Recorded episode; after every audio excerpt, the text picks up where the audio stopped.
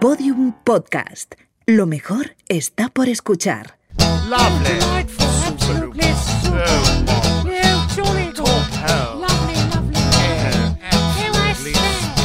Lo que tú digas con Alex Fidalgo. Find us in high places, but we are not your friends. We use you and abuse you all for our untwisted ends. You think that it's your country, it's ours, you silly twits.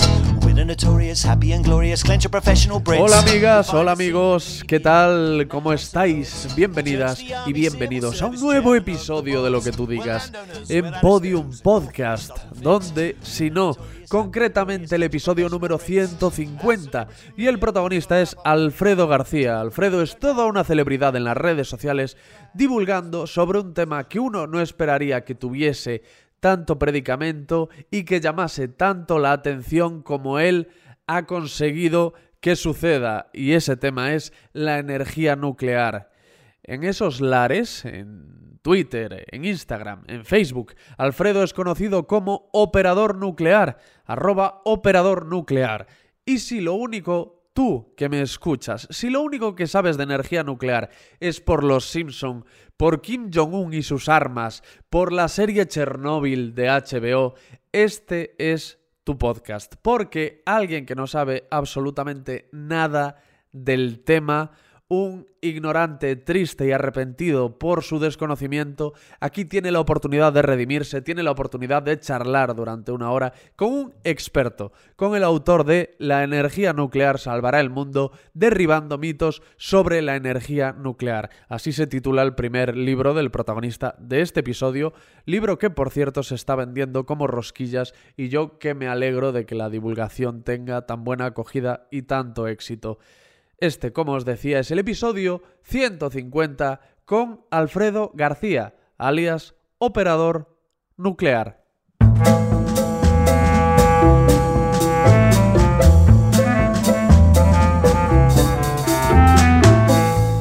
Caballero, Hola, buenas. ¿qué tal? ¿Cómo estamos? Pues muy bien, muy bien. Mira, estaba teniendo ahora... Estoy grabando, ¿eh? Estoy grabando ya. Yo grabo des- desde el saludo. Estaba teniendo ahora... Muy bien. Me he retrasado un poquito porque estaba teniendo problemas con el aparataje con el que grabo. Y mientras eh, trataba de solucionarlos eh, y, y- y de mantener la calma, pensaba, joder, si yo me, me preocupo tanto y lo paso tan mal cuando tengo un problemita aquí, si los tiene Alfredo en la central,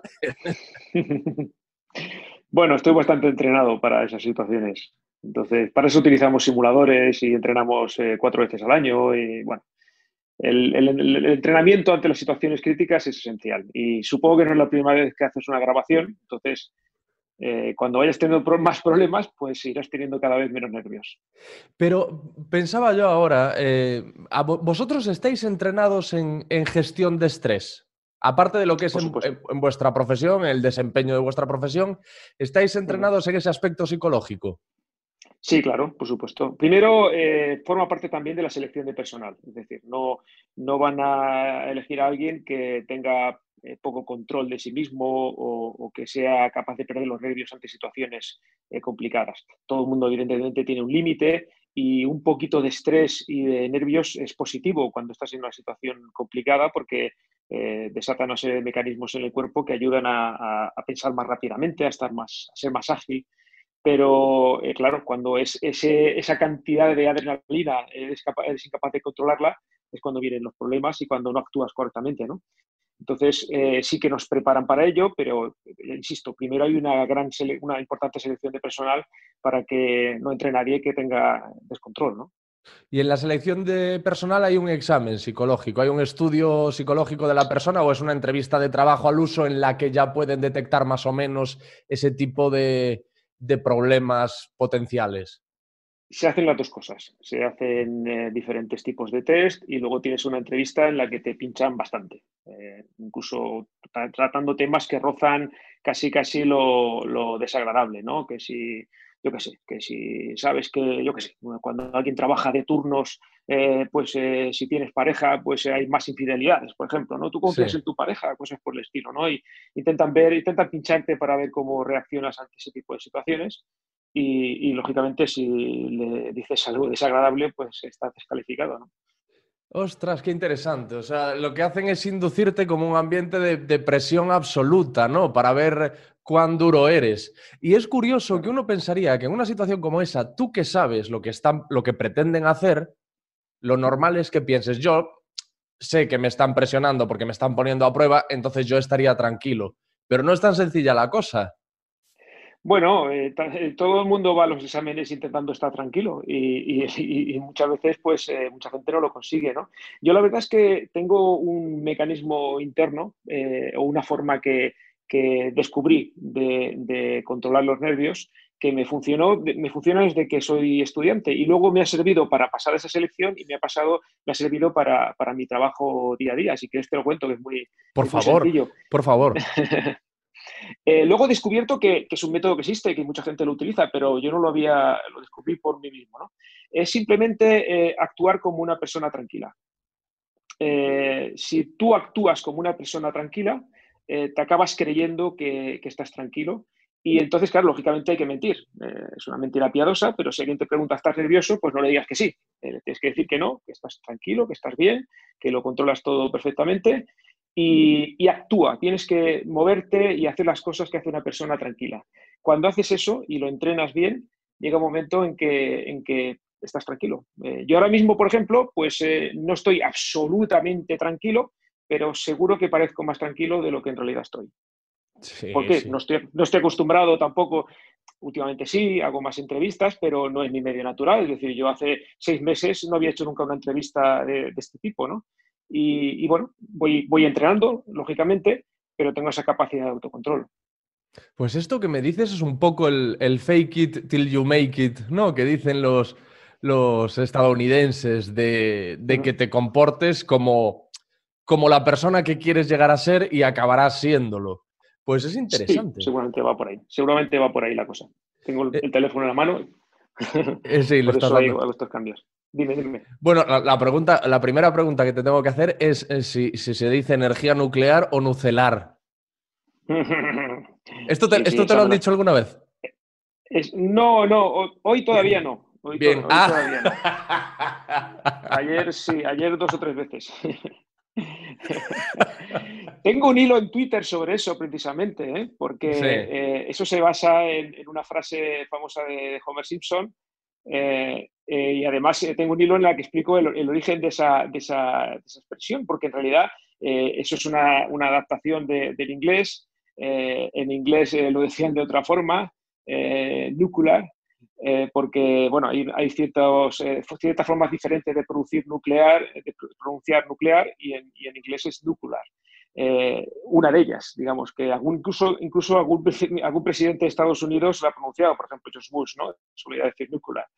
Eh, aquí se tradujo por nucelar, en, eh, en, Latinoamérica se dice atómico, eh, la, expresión que utilizan. Y luego, curiosamente, descubrí, bueno, me lo pasó un, un, seguidor, una errata en el, en el boletín de, oficial de las Cortes del Estado, del, Parlamento Español, años antes de que salieran los Simpson, en el que salía, hablaban del Consejo de Seguridad Nucelar. Había una errata y la verdad es que es curioso, ¿no? Bueno, los Simpson, ya sabes.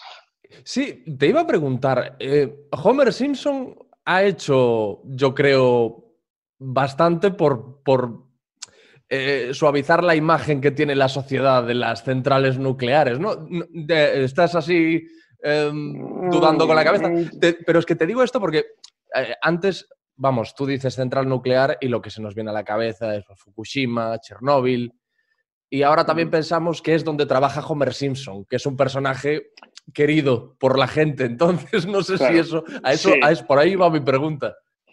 Sí, lo que pasa es que, claro, da una imagen muy distorsionada de lo que es un profesional nuclear, ¿no? Es, además de ser un vago, es un impresentable, es muy irresponsable eh, y precisamente en una central nuclear se busca todo lo contrario, ¿no? Personas con un alto grado de implicación, eh, muy profesionales eh, y realmente, pues claro, no nos representa, no, no, no tengo ningún compañero que sea como él Hombre, alguno que no tener rosquillas. Pasado de, alguno que vaya pasado de peso sí que hay y alguno que come mucho también lo hay, ¿no? Pero, pero nada que ver en cuanto a su forma de actuar y su comportamiento. Yo creo que ha distorsionado la imagen de, la energía nuclear. Es, es un, es una parodia, evidentemente, de muchos Mm. más aspectos de, de la sociedad, en la sociedad sobre todo estadounidense, pero yo creo que ha distorsionado la imagen y ha, y ha contribuido también a, a que- a crear eh, muchos mitos o profundizar sobre ellos, ¿no? Eh, no hay más que recordar el famoso pez de los, de los tres ojos, Sí, sí, sí, que, cierto. que ha llegado incluso a utilizarse en España. Es decir,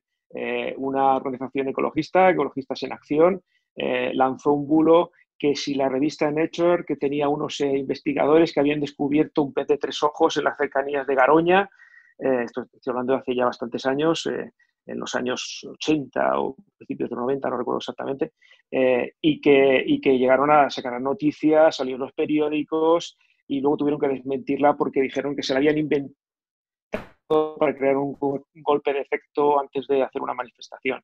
Eh, realmente, fíjate hasta dónde llega, ¿no? que, que los propios ecologistas utilizan esos mitos para, para meter miedo, que es lo que suelen hacer con la energía nuclear. Hmm. Tú, ahora que estás en las redes sociales y tienes un montón de seguidores, también eres un buen medidor, por lo menos en ese, en, en ese ámbito, en el ámbito de Internet, de, de cómo está la gente respecto a, a todo este tema de la energía nuclear y las centrales nucleares, Sí. de, de si notas que hay eh, personas informadas o lo, que, o lo que principalmente te encuentras es eh, más ignorancia, eh, intolerancia. ¿Qué es, lo- ¿Qué es lo que percibes en la gente?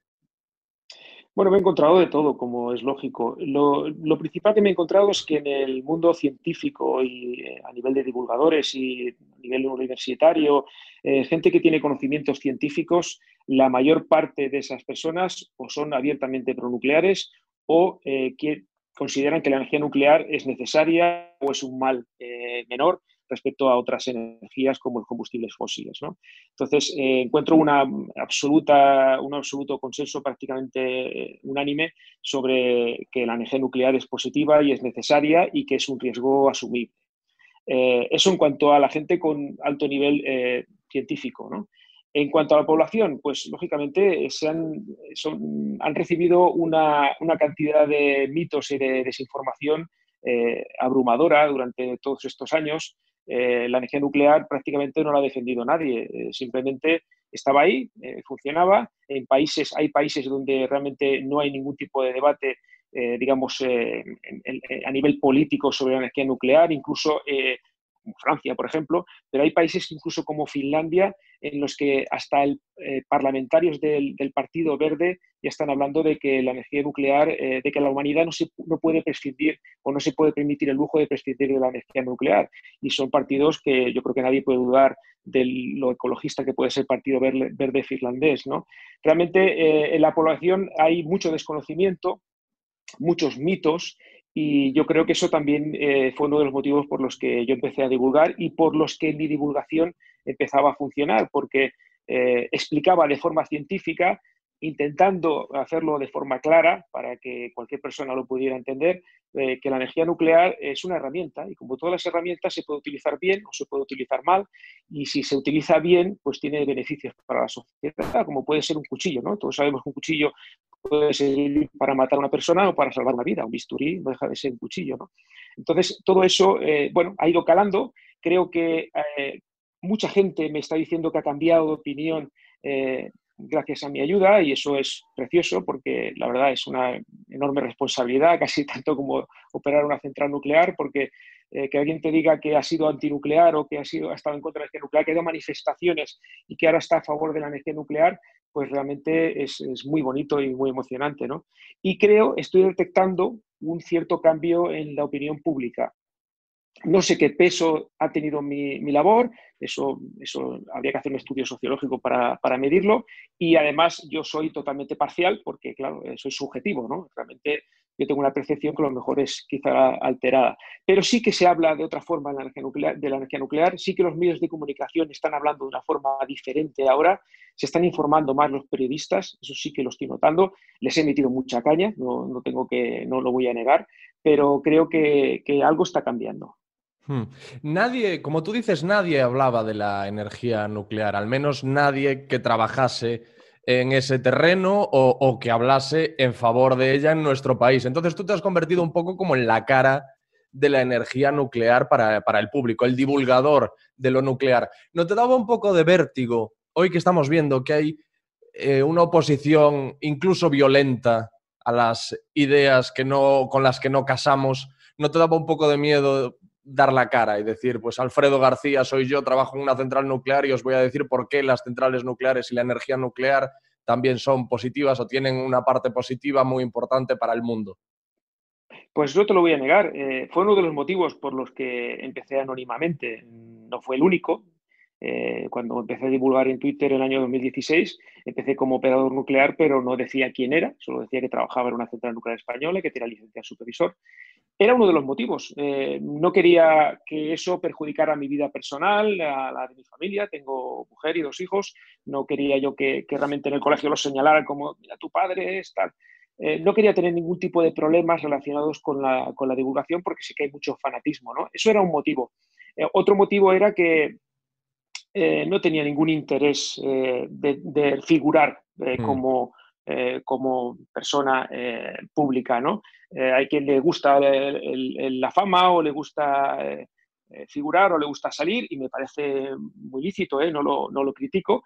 A mí no es una cosa que me ha llamado nunca la atención y ahora que lo estoy haciendo no disfruto especialmente de ello. Es decir, simplemente lo que noto es que tengo la ventaja de que ahora alcanzo a más personas y mi mensaje llega a más personas, con lo cual lo, veo en ese sentido eh, positivo. Pero no es una cosa que persiguiera en ese instante. Y luego, además, el tema del anonimato también tenía un punto de, misterio que yo creo que también eh, ayudó a lanzar un poco el personaje.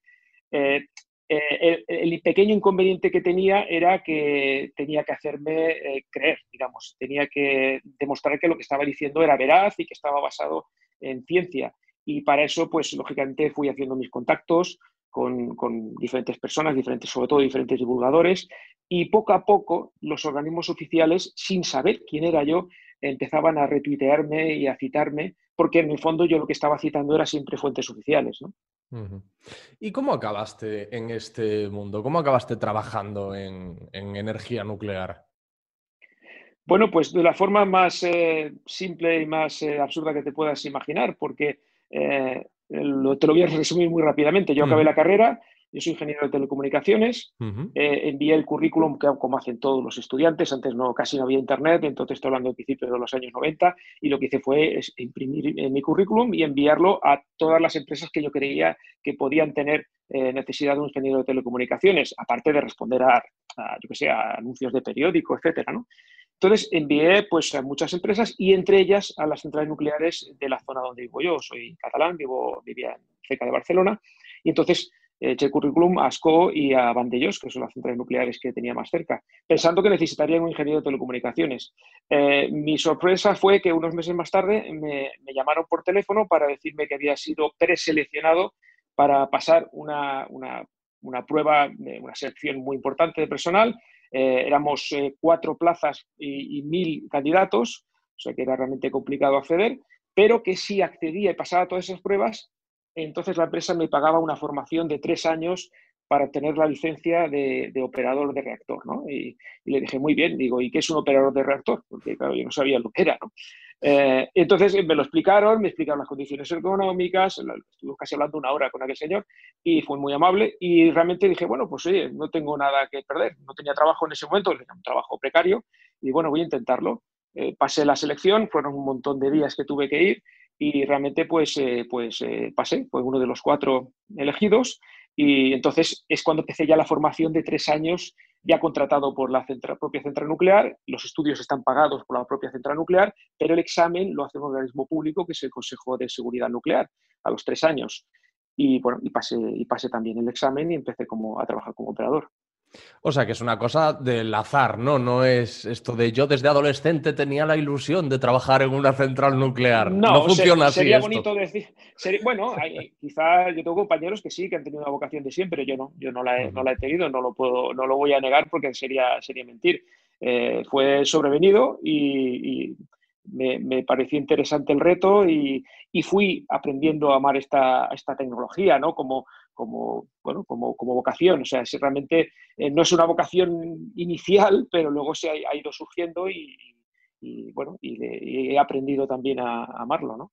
Tú no tenías mucha formación, entonces, cuando empezaste, no sabías realmente gran cosa. So- sobre energía nuclear, no. No, Hmm. no, no, no, no, no. Tenía, tenía la que podía tener cualquier ingeniero técnico, pues una base mínima de, de- porque además eh, al ser de telecomunicaciones, pues tocas un poquito de refilón todos los temas eh, energéticos, ¿no? De hecho, para, para optar a la formación de operador no te piden una ingeniería específica porque la formación te la dan ellos. Es decir, Claro. como tocas tantos temas diferentes, te- la- sí que es verdad que luego durante la formación, cuando dábamos eh, temas relacionados con comunicaciones o con redes de ordenadores, que también la teníamos, pues claro, esas, esas- esos días yo disfrutaba porque me parecían muy sencillos y, incluso hasta puntualizaba cosas del profesor, ¿no? Pero claro, cuando luego venían los temas de, mecánica, de, electricidad, de resistencia de materiales, de física nuclear, todos esos temas pues tuve que, que hincar los codos, pero claro, a cada uno nos pasaba una cosa diferente, ¿no? Al final la, la formación es muy dura, eh, haces exámenes eh, cada semana, el aprobado es un 8 sobre 10, es una cosa que, que cuesta asimilar porque realmente eh, si sacas un 7,8 en un examen, pues te ha ido bastante bien, ¿no? En la universidad, casi un 8, ¿no? Eh, bueno, aquí suspendías con eso, ¿no? Entonces eh, era una formación muy, muy, muy dura. Pero, porque claro, yo siempre digo, tú imagínate que un día tengo un problema en la central y, es sobre un sistema que yo saqué un 6, ¿no? Entonces dices, hombre, y ahora como esto no, me, esto no lo llevaba muy bien, no, no, tienes que llevarlo bien todo. O sea que todos los que estáis ahí tenéis los codos en carne viva. Yo, de hecho, Sí, te, sí, te he leído decir que sacarse la licencia de operador es un proceso extraordinariamente exigente y duro. Sí, sí, sí, sí. Bueno, es que claro, yo tengo las dos licencias, la de operador y la de supervisor. La de operador son tres años, eh, tres años muy, muy intensos. Eh, yo he llegado a estudiar hasta 14 horas al día, o sea, que imagínate, lo justo para dormir y comer, no, no hacía otra cosa que estudiar, dormir y comer. Eh, pero luego, eh, eso fueron tres años, eh, pero luego, años más tarde, eh, me, me propusieron para licencia de supervisor, que ya no es para ser operador, sino para supervisar a los operadores, para ser jefe de sala de control. Esos son dos años más. O sea, eso es un ascenso. Es un ascenso, Eso ¿no? es una- Es- sí, pero, pero no un ascenso en el que, ah, como eres bueno, ahora eres el jefe. No, no, ahora como eres bueno o consideramos que eres bueno como operador y tienes capacidad para ser jefe de sala de control, ahora dejas de trabajar durante dos años, te siguen pagando tu sueldo, evidentemente, y estás formándote durante dos años más para ser supervisor. Y luego ya es cuando empiezas a ejercer como, si pasas los exámenes, claro, porque ahí vuelve a haber examen del Consejo de Seguridad Nuclear, si lo pasas, entonces es cuando ya eh, empiezas a trabajar como jefe de sala de control.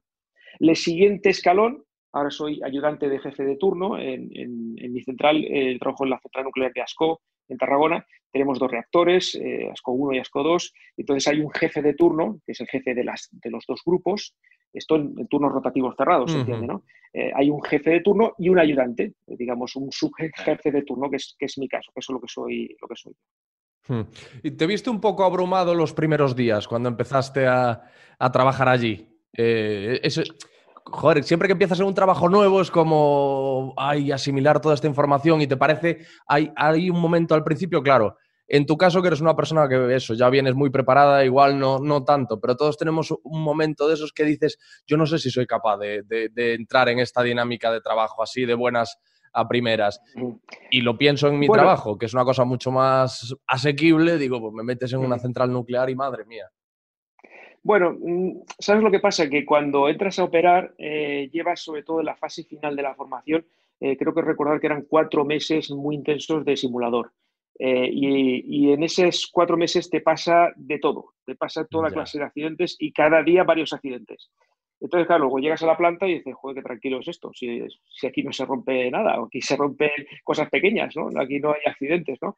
Eh, lógicamente tenemos que estar preparados por si los hubiera, ¿no? Entonces, claro, en el simulador te entrenan muchísimo, ¿no? Los, simuladores son unas herramientas eh, muy importantes en, la industria nuclear. Para eso les llamamos simuladores de alcance total, es un nombre así que suena muy de película, eh, porque en realidad son, eh, el alcance total es porque son exactamente iguales a la sala de control. Es una réplica exacta con las mismas medidas físicas, no, no hay nada virtual allí, ¿no? Tú estás en, Ujú. en tu, en tu mesa, con tu panel, con los mismos instrumentos, los mismos ordenadores, los mismos teléfonos, todo idéntico. Y la única diferencia es que detrás de esos paneles no hay una central nuclear, sino que hay un superordenador que simula toda clase de, de accidentes o de situaciones operativas.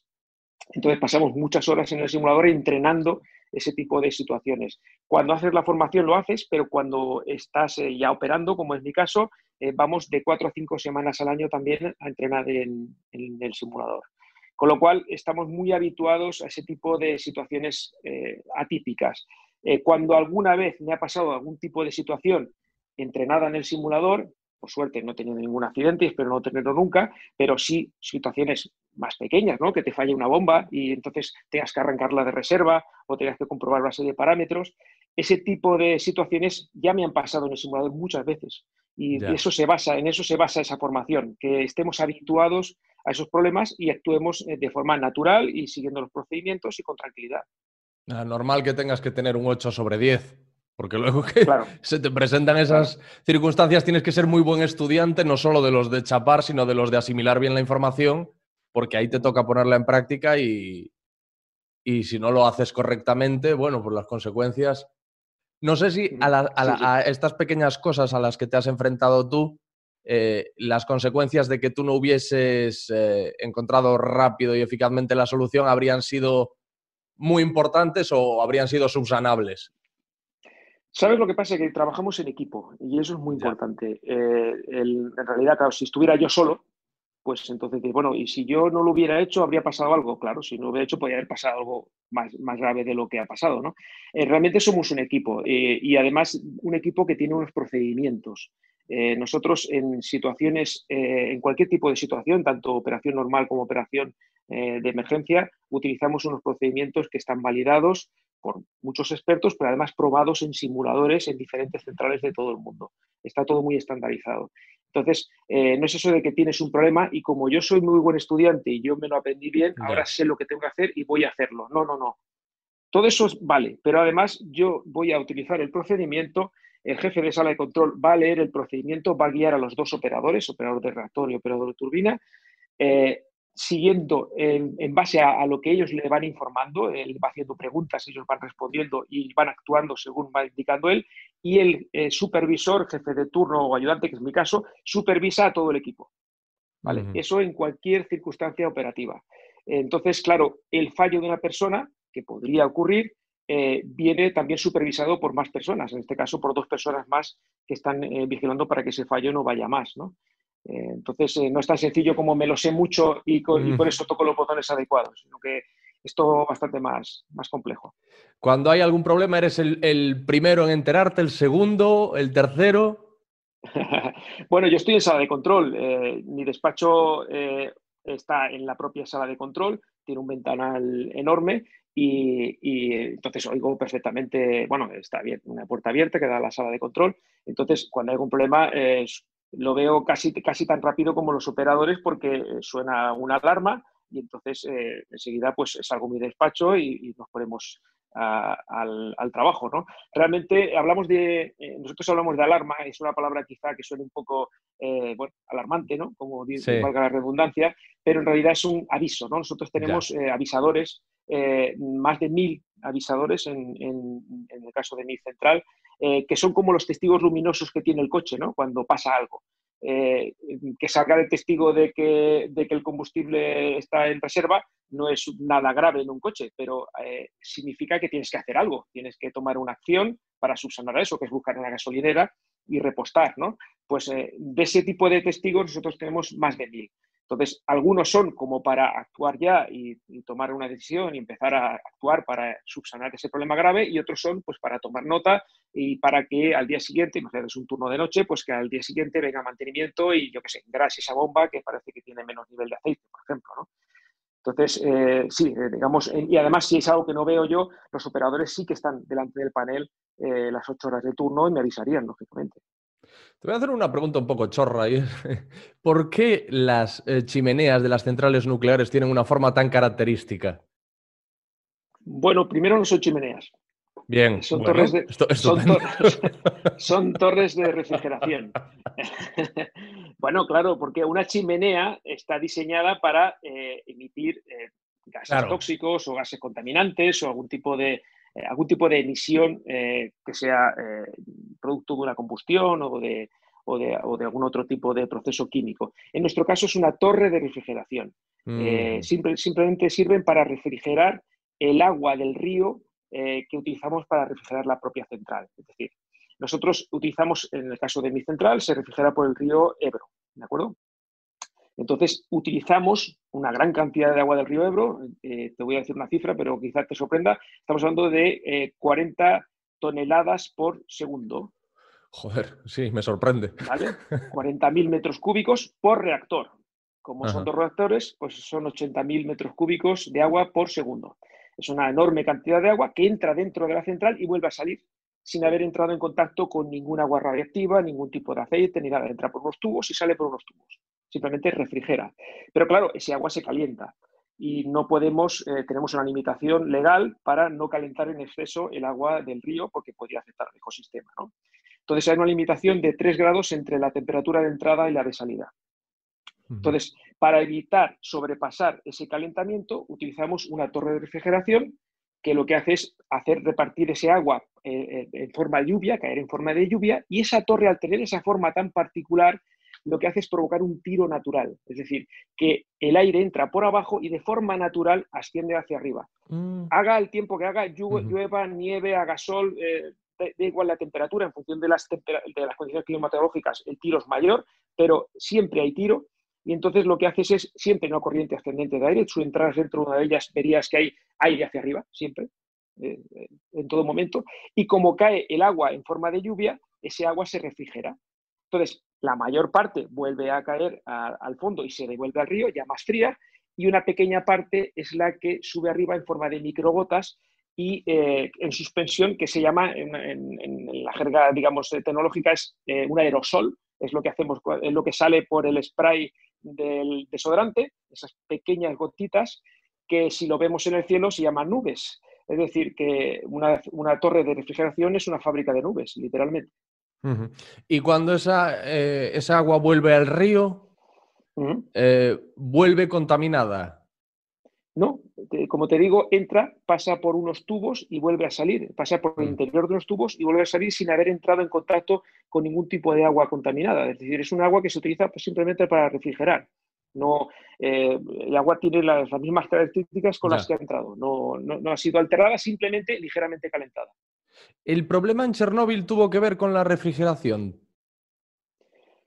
Bueno, tuvo que ver eh, ligeramente con la refrigeración, pero tuvo que ver con mm. muchísimas otras cosas. Eh, Chernobyl fue muchísimo más complejo. Era, estaban realizando una prueba en la que querían comprobar que eh, una vez si, perdían la alimentación eléctrica exterior, la central nuclear sabes que produce electricidad y que ella misma se autosuministra cuando está produciendo electricidad, parte de esa electricidad la utiliza para los sistemas de refrigeración, para las bombas, para iluminación, ¿vale? Pues Claro, cuando una central nuclear no produce electricidad, necesita consumir electricidad del exterior, como cualquier instalación industrial, ¿no? Entonces, eh, lo que querían era hacer una prueba para comprobar si se perdía la alimentación exterior y la central paraba, a ver si era capaz de seguirse refrigerando durante un tiempo hasta que arrancaran unos generadores diésel de emergencia que tienen todas las centrales nucleares. Eh, ellos tenían unos generadores diésel muy lentos, extremadamente lentos, tardaban varios minutos en arrancar y ser capaces de suministrar eh, la electricidad necesaria para refrigerar, y en nuestro caso son mucho más rápidos. Nuestros tardan 13 segundos en, arrancar, tomar, eh, alcanzar las condiciones nominales y suministrar electricidad en 13 segundos ya están disponibles. Ellos, como tardaban más, necesitaban hacer una prueba para comprobar si eran capaces, por la inercia de la turbina, eh, de todavía seguirse refrigerando hasta que arrancara el general diésel. Ese es el, origen de la prueba, pero claro, luego tenían una serie de problemas eh, muy graves. Tuvieron que, para hacer esa prueba, bloquear sistemas de seguridad, es algo impensable en nuestros reactores, o sea, es como intentar hacer una prueba con el coche y desconectar los frenos. Em, eh, es un suicidio, es un suicidio. Era una central que estaba diseñada para producir plutonio para armamento, con lo cual eso condicionaba también su forma de funcionar. Era un reactor muy, muy inestable, eh, eh, que realmente se notó, porque si no hubiera sido inestable no habría tenido ese aumento brutal de la potencia. Se hicieron muchas cosas mal. Tenían, se generaba un, un gas que se llama, bueno, gas noble, que es el xenon, que se genera en los reactores y que hay que tener en cuenta porque absorben eh, neutrones y lo que hacen es alterar la, potencia del reactor y eso no lo tuvieron en cuenta, no lo conocían. Nosotros lo tenemos en cuenta en todos nuestros cálculos. Se hicieron muchísimas cosas mal y sobre todo lo más importante eh, que yo creo que podría haber evitado eh, la repercusión que tuvo el accidente, es que no tenían edificio de contención. Si te fijas en las centrales nucleares, además de la famosa torre de refrigeración, hay unos edificios con una cúpula, eh, son edificios más pequeños, pero son eh, eh, cilíndricos y con una cúpula. Ese es el edificio de contención, ahí está dentro del reactor y, estos edificios están preparados para resistir un accidente o incluso una, agresión exterior, como por ejemplo el impacto de, un avión ¿no? o de un misil. Chernobyl no tenía ese edificio de contención y si lo hubiera tenido, muy probablemente no, no, lo conocería la mayoría de la gente. O sea, podría, eh, no es imposible que algún día haya un accidente, pero jamás sería como el de Chernóbil. Es decir, la sucesión de catástrofes de Chernóbil a día de hoy es imposible que se reproduzcan. Claro, es tanto, yo siempre digo que es tanto por sus causas como por sus consecuencias. Es decir, eh, nuestros reactores están diseñados precisamente para, para eh, tener un, comportamiento ante cambios de temperatura totalmente diferentes. Eh, mira, para que intentar explicarlo de manera sencilla, eh, en Chernóbil, cuando se producía un aumento de la temperatura del combustible, un calentón, para que nos entendamos, aumentaba la potencia, aumentaba la potencia del reactor. Si un reactor aumenta la potencia, todo el mundo entenderá que lo más lógico es también que se caliente, porque si aumenta la potencia se calienta. Pero como al, al calentarse aumentaba también la potencia, pues fíjate que es una cosa que se retroalimenta. Entonces cada vez tenemos más calor y más temperatura, o sea, hay más potencia, más calor y más potencia. Nuestros reactores están diseñados completamente al revés. No es un tema de eh, sistemas de seguridad, es que el, combustible está diseñado de una manera totalmente diferente. funciona intrínsecamente de una manera diferente. En nuestro caso, si nuestro combustible se calienta, lo que produce es una disminución de la potencia del reactor. Entonces, fíjate que es totalmente al contrario. Es decir, si nosotros nos quedamos en refrigeración, el reactor se nos apaga. Porque realmente se calienta el combustible y al calentarse baja la potencia.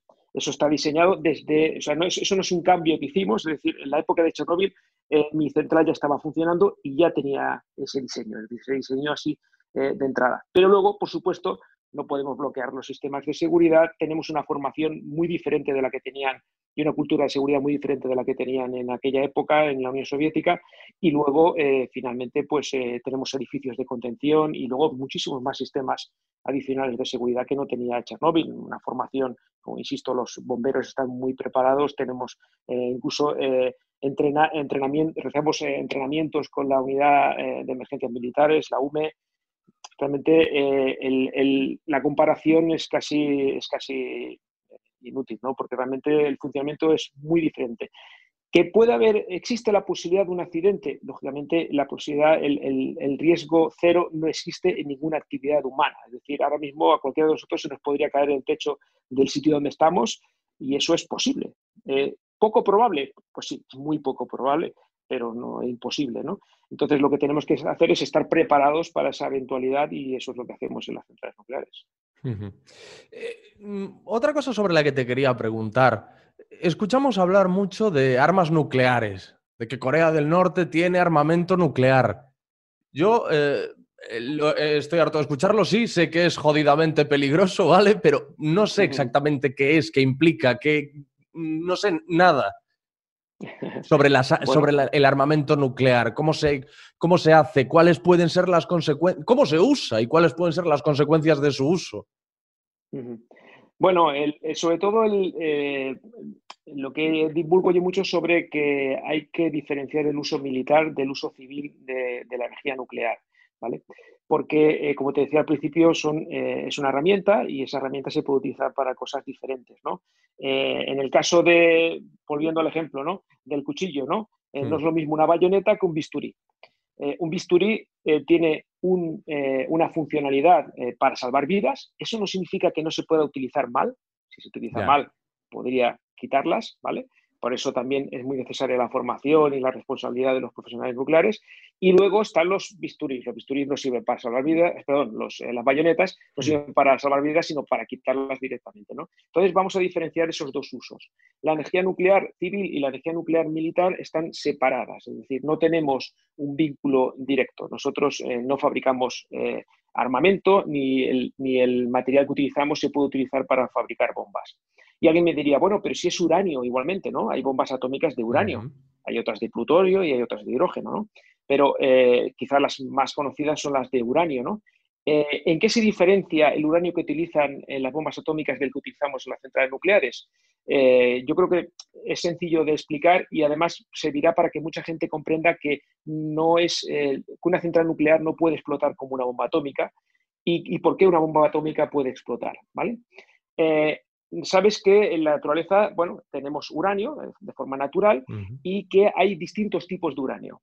Eh, el uranio que, está más, que es más abundante en la naturaleza se llama uranio 238, ¿vale? Y hay otro tipo de uranio que es el que está en menos abundancia, que es el uranio 235. Da la casualidad que el uranio 235 solo está en un 0,7% en la naturaleza.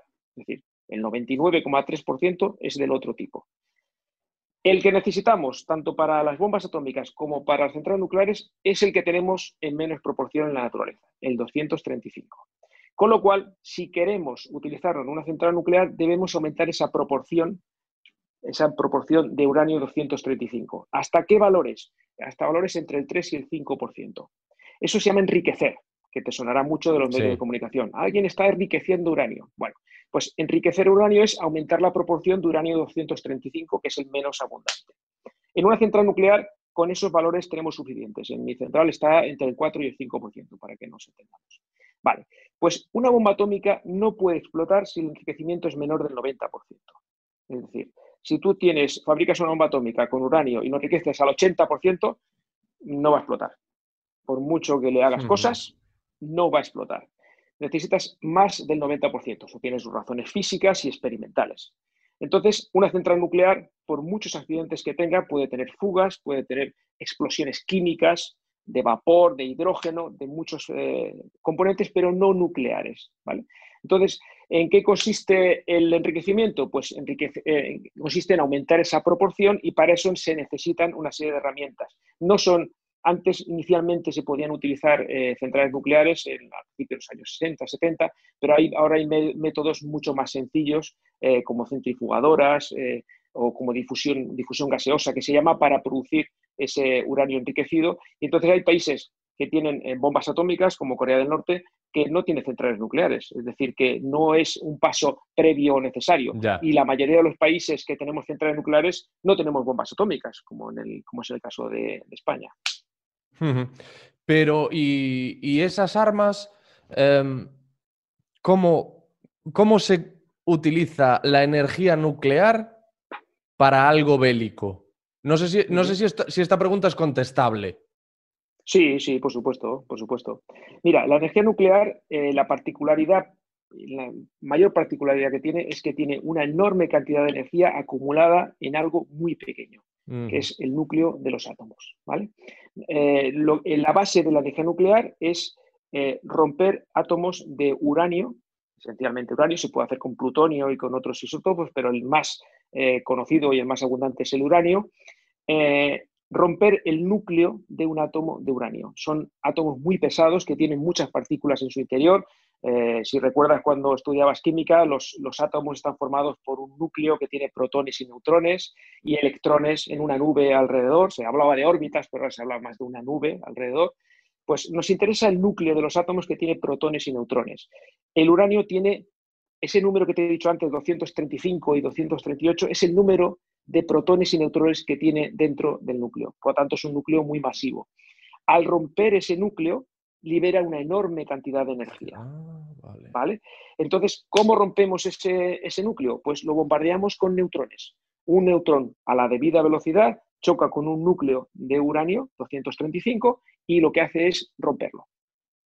Entonces, al romperlo, lo rompe normalmente en dos o tres fragmentos que liberan una enorme cantidad de energía y al mismo tiempo libera otra serie de cosas, que es ese otro tipo de cosas se llama radiactividad. ¿Eh? Son eh, núcleos de helio, electrones, eh, radiación X, rayos X, rayos gamma, una serie de radiación que al final es radiactividad. Todo eso genera mucho calor. Si ese calor lo aprovechas para calentar agua, ese agua al final puede acabar moviendo una, convertirse en vapor, ese vapor mueve una turbina y eso produce electricidad, es un uso de la energía nuclear. Pero si ese calor lo utilizas para desatarlo en una ciudad, pues eh, puedes eh, arrasar con esa ciudad como ocurrió en, Hiroshima. en 1945. ¿no? Entonces, eh, de lo que se trata es que tengas una reacción en cadena, es decir, tú has roto un núcleo de uranio, al romperse en esos fragmentos también libera neutrones. Esos neutrones vuelven a romper otros núcleos de uranio que están cerca. Entonces se produce una reacción en cadena. Cuando esa reacción en cadena es descontrolada, se llama bomba atómica. Cuando esa reacción en cadena es controlada, se llama energía nuclear de uso civil. O sea, es em, energía contenida liberada violentamente. Esa es la, explosión con la que nos encontramos eh, cuando hay una catástrofe nuclear o cuando, Dios no lo quiera, utilizasen un armamento nuclear, una bomba nuclear o... No, pero hay un matiz. En un accidente nuclear no se produce una reacción en cadena descontrolada, porque lo que tenemos es simplemente se produce un calentamiento y se produce una, eh, cambios químicos en el entorno del, reactor. Por ejemplo, para que te hagas una idea, en Chernobyl lo que se produjeron fueron explosiones de vapor, es decir, el agua que estaba refrigerando el reactor súbitamente se convirtió en vapor. Y un cambio tan súbito de, estado lo que produce es un cambio de presión muy grande y explosiones. Se produjeron dos grandes explosiones de vapor que rompieron toda la estructura del núcleo y luego ya se produjeron emisiones de material radiactivo porque además se incendió el combustible, etcétera, etcétera, ¿no? Es decir, no se produce una reacción en cadena, no se produce una bomba atómica, pero sí se puede producir, lógicamente, explosiones químicas que rompan el, combustible, ¿no? Pues fíjate, qué interesante.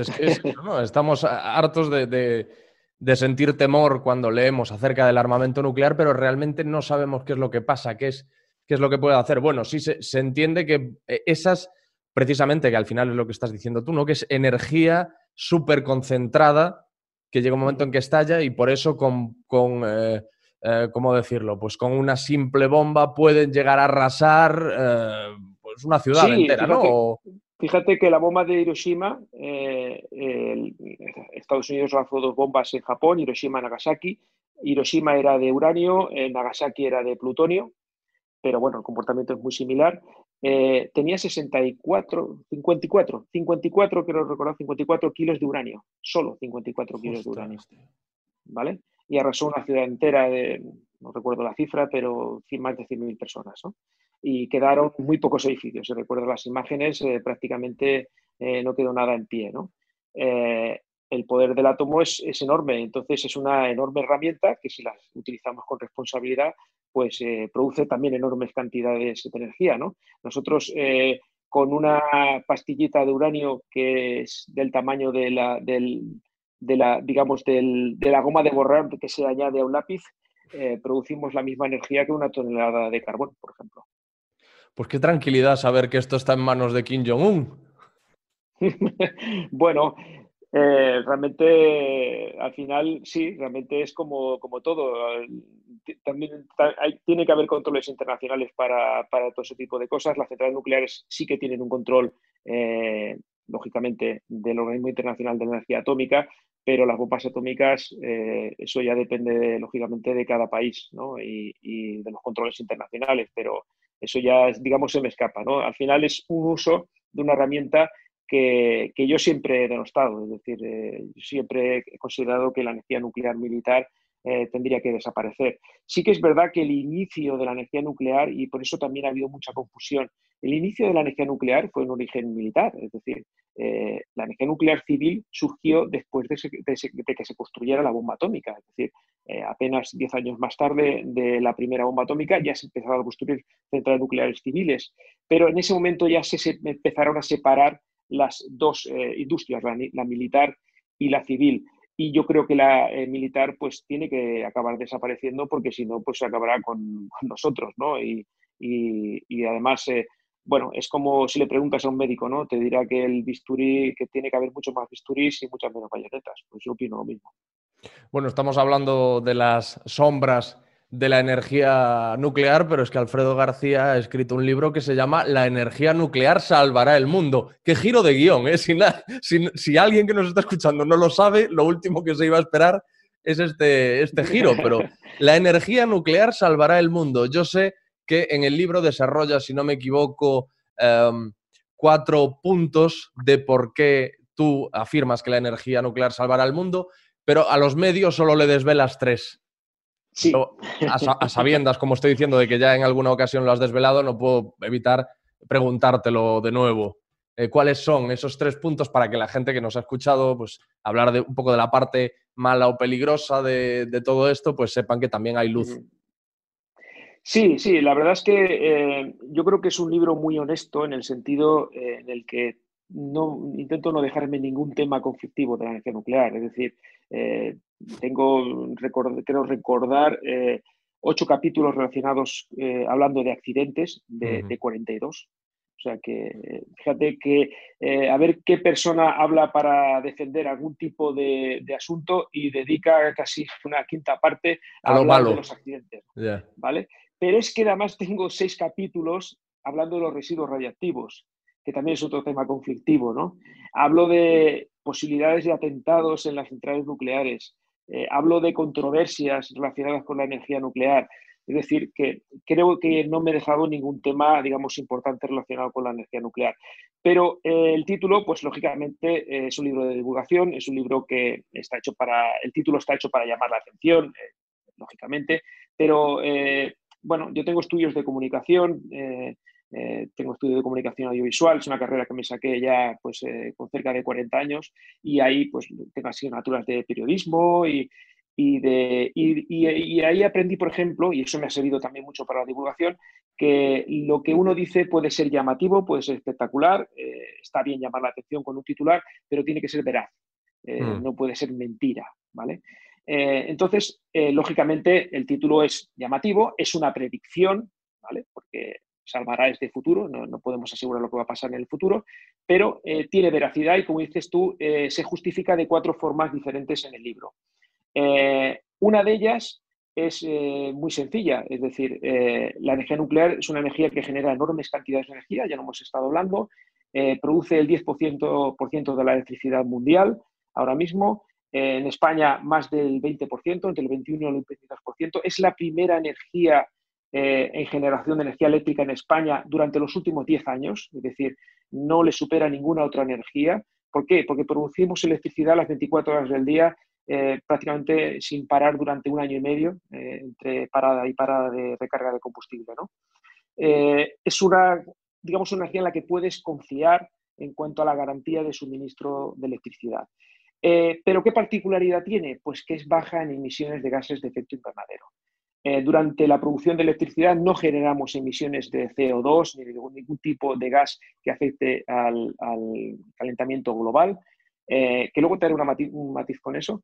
Eh, pero igual que las renovables, es decir, no, no, no somos competidores en ese sentido con las renovables. yo creo que la energía nuclear es complementaria con las energías renovables y es tan bajo en emisiones como las propias energías renovables. Por lo tanto, es una forma, eso es una forma de salvar el mundo, es una forma de reducir las emisiones para ayudar a combatir el calentamiento global.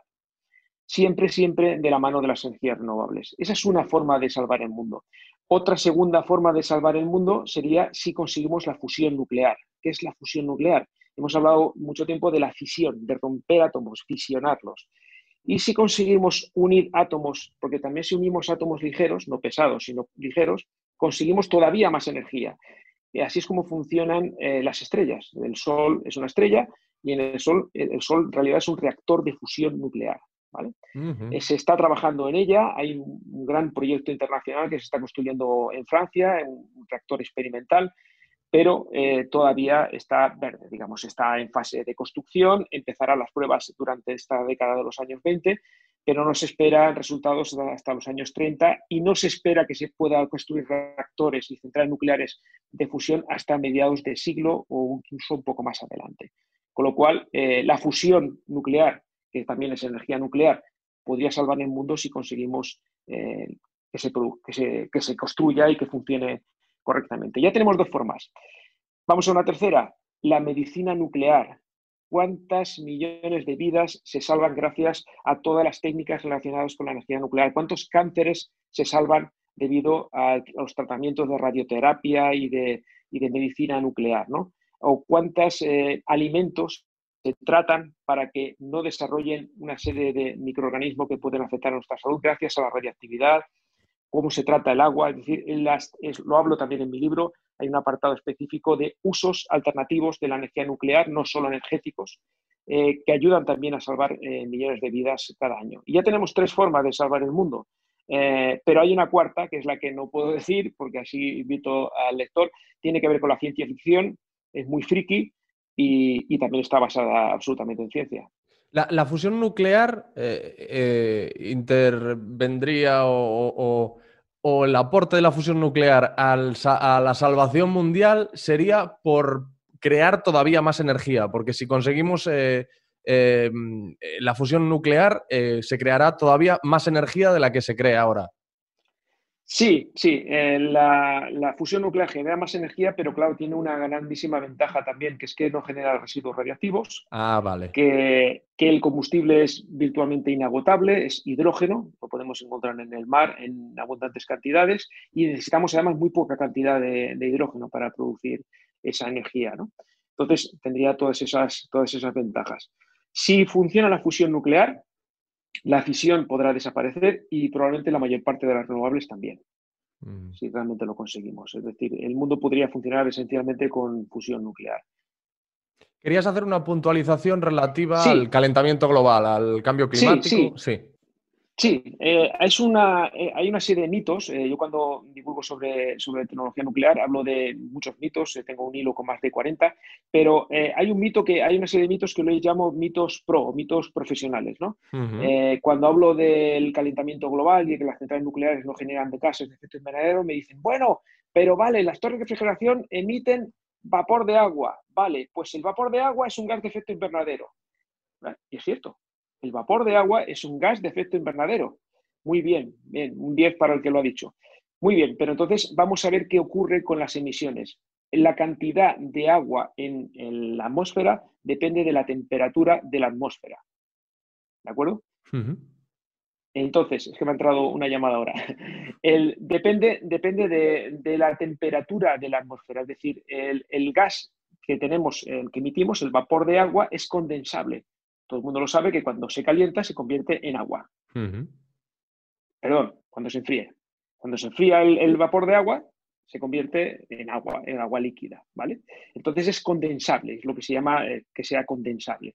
Entonces, la cantidad de eh, vapor de agua en la atmósfera se regula por la temperatura, no por las emisiones. Es decir, porque tú tengas más emisiones o más evaporación, no vas a tener más efecto invernadero. Esto, pues, eh, no lo digo yo, esto lo dice el panel intergubernamental, de expertos sobre cambio climático, que es el que habla de, las emisiones de gases de efecto invernadero. Con lo cual, las centrales nucleares no aumentan la concentración de vapor de agua en la atmósfera. Bueno, y si quieren escuchar eh, el desarrollo más eh, profundizado de estos tres puntos que has destacado y quieren descubrir cuál es el cuarto de por qué la energía nuclear va a salvar el mundo, la energía nuclear salvará el mundo de Alfredo García. Una última cosa que te quería comentar. ¿Qué va a pasar con las centrales nucleares en España? Que he leído que eh, se ha planteado que vayan cerrando hasta 2035 y que en 2035 ya no quede ninguna central nuclear en España. ¿Esto es así? Bueno, eh, yo no sé lo que va a pasar, pero, pero yo tengo mi opinión. Yo lo, lo que sé es que hay un acuerdo entre eh, las propietarias de las centrales nucleares, que son esencialmente Iberdrola y Endesa. ¿Cuántas centrales hay en España? Perdón, Alfredo. ¿Cuántas hay? Siete reactores. Siete. reactores. Siete reactores. Eh, Asco, Vandellós, eh, Trillo, Almaraz y Cofrentes. Almaraz tiene dos reactores y Asco tiene dos. Pues hay un acuerdo para el cierre de las centrales nucleares que es algo que venía en el programa electoral del Partido Socialista Obrero Español, eh, lo tiene su propio programa desde hace muchísimos años, de cerrar las centrales nucleares cuando lleguen a los 40 años de edad, que es una cifra que alguien lo, vende como una fecha de caducidad, cuando en realidad es un eh, periodo mínimo, mínimo de eh, funcionamiento con garantías. Es decir, tú tienes una central nuclear, puede funcionar los años que sea mientras mantenga la seguridad, pero se debe garantizar que como mínimo 40. Bueno, no significa que caduque, que caduque a los 50 años, a los 40 años. Bueno, pues realmente eh, ese acuerdo está hecho para que el gobierno pueda contentar a su electorado y así diga que va a cerrar las centrales nucleares, cuando en realidad las va a cerrar más allá de los 40 años eh, de edad. ¿no? Eh, Endesa está a favor de continuar operando las centrales nucleares siempre y cuando mantengan la seguridad, por supuesto. Iberdrola no tanto, pero realmente es que la energía nuclear es necesaria para reducir las emisiones de gas efecto invernadero. El rival de la energía nuclear no son las energías renovables, es el gas natural, esencialmente el gas natural. El gas natural tiene altas emisiones, eso sí que es, eh, son gases de efecto invernadero, el metano es un gas de efecto invernadero, el CO2 que se produce en la combustión del metano es eh, un gas de efecto invernadero, aumenta el precio de la electricidad, produce otra serie de, contaminantes y aumenta, eh, digamos, la polución. ¿no? Realmente eh, la energía nuclear es necesaria y yo creo, sinceramente, que las centrales nucleares van a seguir funcionando entre una y dos décadas más. Bueno, pues si alguien se hacía la pregunta de cómo sería la conversación entre un ignorante absoluto en todo lo relativo a la energía nuclear y un experto, yo se lo he puesto aquí en bandeja de plata, lo han podido disfrutar. Alfredo García ha tenido la paciencia y la amabilidad de, hablar conmigo durante una hora y soy menos ignorante de lo que era al principio. Sigo siendo ignorante, pero un poquito menos. Y todo es gracias a ti. Y al final ese es tu trabajo, ¿no? En la divulgación. Bueno, sí, eh, sabes que Einstein o al menos se le atribuye esa frase que decía que todos somos muy ignorantes, lo que pasa es que no todos ignoramos las mismas cosas. Efectivamente. Bueno, pues eh, tú ahora eres un poco menos ignorante de energía nuclear y yo soy un poco menos ignorante en comunicación porque voy aprendiendo también. Eso se lo decía yo el otro día a un amigo, le decía, eh, todos somos unos inútiles en algo. Todos no tenemos ni pajolera idea de algo. O sea, la persona más sabia que te imaginas, seguro que hay algo de lo que tú sabes y ella no tiene ni puñetera idea. O pues sea que, pues fíjate, pues, eh, pues, tenía razón ese tal Einstein. pues ha sido un placer, ¿eh? la verdad es que me lo he pasado muy bien, ha sido una entrevista muy divertida. Igualmente, Alfredo, muchas gracias. Un abrazo muy grande. Gracias, adiós. un abrazo. adiós, adiós. Lo que tú digas, gente que vale la pena escuchar. Hasta aquí el episodio 150 con Alfredo García, operador nuclear en las redes sociales. Podréis ver clips de vídeo con algunos de los mejores momentos de la charla en YouTube, en el canal del podcast en youtube.com barra lo que tú digas. Suscribíos y dadle a la campanilla yo os aseguro que merece la pena. Y sigue, eh, seguid las redes sociales del programa, LQTD Radio, LQTD de lo que tú digas, radio todo junto, en Twitter, en Instagram y en Facebook. El correo electrónico, el de siempre, porque no lo he cambiado, es alex arroba lo que tú digas punto es y no tengo pensado cambiarlo a corto plazo. Y si hubiese algún cambio, por lo que sea, yo os avisaré puntualmente, ¿vale? Amigas, amigos, gracias y adiós.